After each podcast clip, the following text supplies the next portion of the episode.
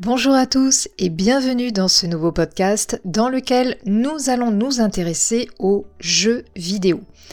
Est-ce que ces derniers peuvent mener véritablement à des actes violents, voire même à des actes criminels? Eh bien c'est ce que nous allons voir aujourd'hui à travers vos questions, puisque c'est vous euh, qui avez posé euh, euh, vos questions sur cette thématique. Et on commence tout de suite avec la première question de l'un d'entre vous.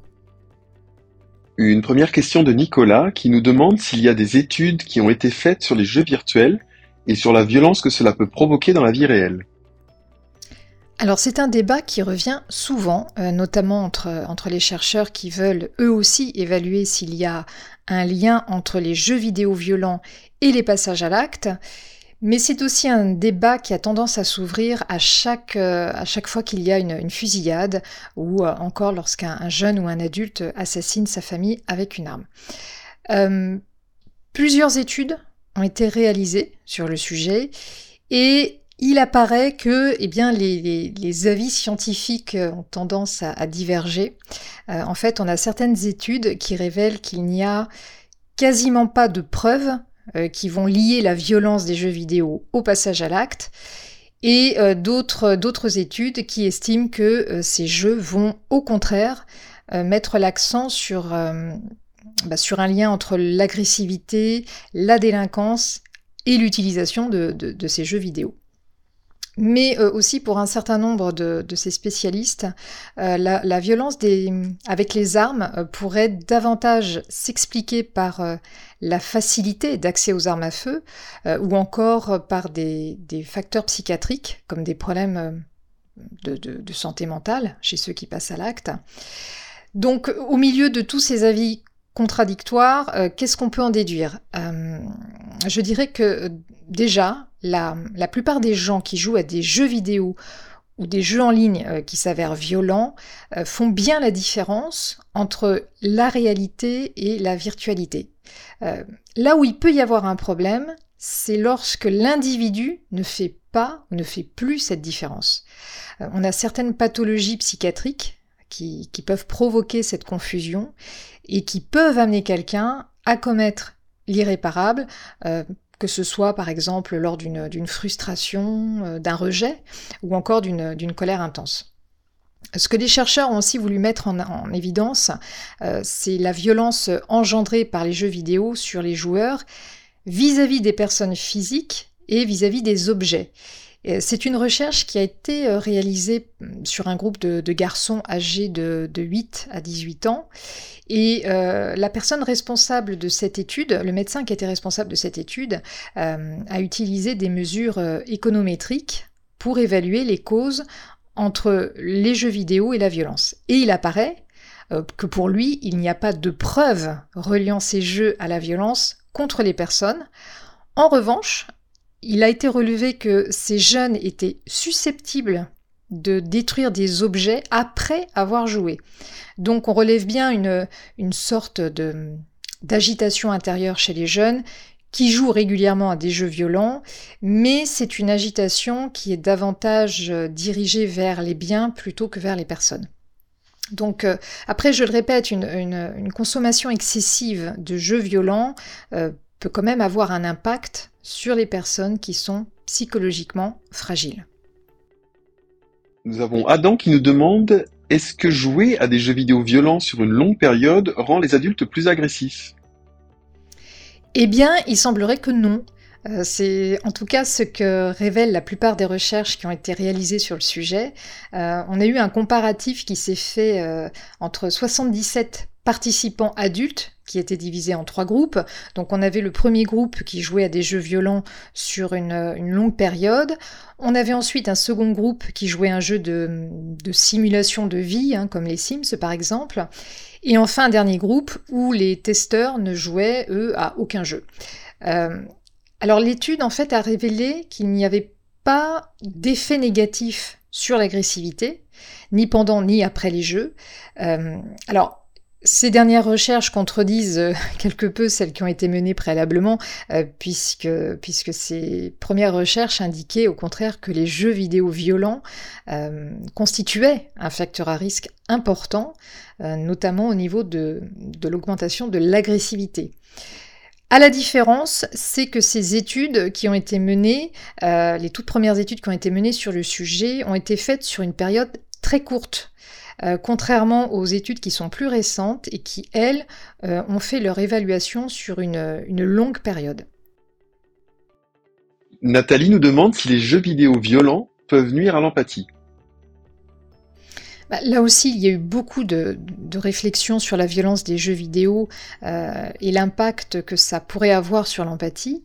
Euh, des chercheurs allemands ont d'ailleurs euh, utilisé une autre méthode qui était basée cette fois sur, l'imagerie médicale du cerveau, donc c'est-à-dire une IRM fonctionnelle, sur des joueurs qui jouaient depuis très longtemps à ce type de jeu. Et les résultats ont révélé que l'empathie en fait, n'était euh, manifestement pas touché. Donc là aussi, les, recherches se sont concentrées sur le fait de jouer sur du long terme. Hein. Euh, les, autres études qui ont expliqué que les joueurs avaient une, diminution de l'empathie et une augmentation de l'agressivité portaient vraiment sur des testeurs qui ont joué juste avant l'expérience ou seulement euh, durant celle-ci, donc sur une période très courte. Euh, ce qui a été demandé, c'est que euh, à, ces, testeurs qui, se trouvaient dans l'IRM, euh, eh bien, les, chercheurs ont diffusé des images qui étaient conçues pour provoquer une réaction émotionnelle chez ceux qui, les regardaient. Et il leur a été demandé d'imaginer ce qu'ils ressentiraient s'ils étaient dans ce type de, de situation. Et les résultats montrent que les mesures de l'agressivité et de l'empathie euh, n'avaient aucune différence entre les joueurs et ceux qui ne, jouaient jamais. Euh, donc ils ont eu les, en fait les mêmes réactions émotionnelles. Euh, en revanche, il est tout à fait possible que les jeux vidéo violents puissent avoir un effet négatif sur le comportement, mais sur une période très courte, hein, ou bien sur des personnes, encore une fois, qui sont psychologiquement instables. Une question de Valérie. Les jeux vidéo peuvent-ils modifier le cerveau? Bah, on a vu que, les jeux vidéo ne modifiaient manifestement pas les zones de l'agressivité euh, ni la zone empathique du cerveau. Pourtant, euh, on a plusieurs rapports euh, scientifiques qui indiquent que les, jeux vidéo ou les jeux en ligne affectent la zone de l'attention. Donc apparemment, l'attention chez les joueurs qui euh, préalablement avaient du mal à se concentrer, eh bien ils ont vu cette dernière s'améliorer donc ça, c'est plutôt une bonne chose.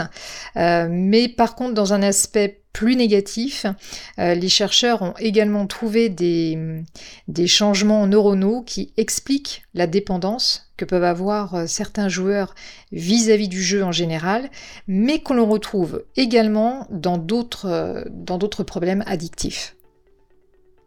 Nous avons Jean-Marc qui s'interroge sur la classification des jeux vidéo par tranche d'âge et se demande si cela sert vraiment à quelque chose.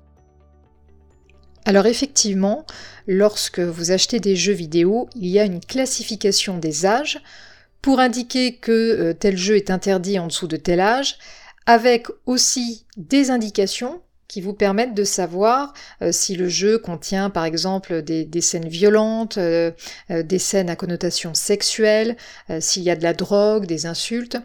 C'est vraiment important d'en tenir compte, d'une part pour éviter qu'un enfant euh, joue à un jeu qui n'est pas du tout adapté à son âge. Euh, et puis d'autre part, euh, l'objectif c'est d'éviter de lui faire ressentir des émotions négatives. Je pense aussi qu'il est très important de définir un règlement en matière de jeu, mais également sur tout ce qui touche les, écrans en général. Hein. il est vraiment primordial de s'intéresser à la vie numérique des enfants et des adolescents euh, pour prévenir les problèmes de dépendance, mais également surveiller s'il y a éventuellement euh, une diminution de la lecture, euh, s'il y a un, affaiblissement des notes scolaires, s'il y a des problèmes de sommeil, des problèmes de comportement. Donc pour se préserver de tout ça, eh bien, il faut lire correctement la réglementation qui figure sur chaque jeu que vous achetez. Il faut également établir une charte de ce que l'enfant euh, et l'adolescent euh, peuvent faire et ne pas faire avec les écrans. Et bien sûr, il faut faire attention euh, à ce qu'ils font dans, la vie virtuelle au même titre que, nous faisons attention à ce qu'ils font dans la vie réelle. Ce podcast est maintenant terminé. Euh, bah, comme vous le voyez, la, recherche scientifique est plutôt rassurante sur le lien qui existe entre les jeux vidéo violents et les comportements agressifs. Euh, bien sûr, il reste encore certaines choses à évaluer. Euh, je pense qu'il faut malgré tout être attentif sur ce que font les jeunes à travers la vie numérique et surtout savoir intervenir dès que l'on observe un changement de comportement. Si vous souhaitez en savoir plus sur le sujet, vous trouverez dans le descriptif un livre sur le thème des jeux vidéo ainsi qu'une étude en anglais. Merci à vous pour votre participation et pour votre écoute et on se retrouve très bientôt avec un nouveau podcast. Prenez soin de vous.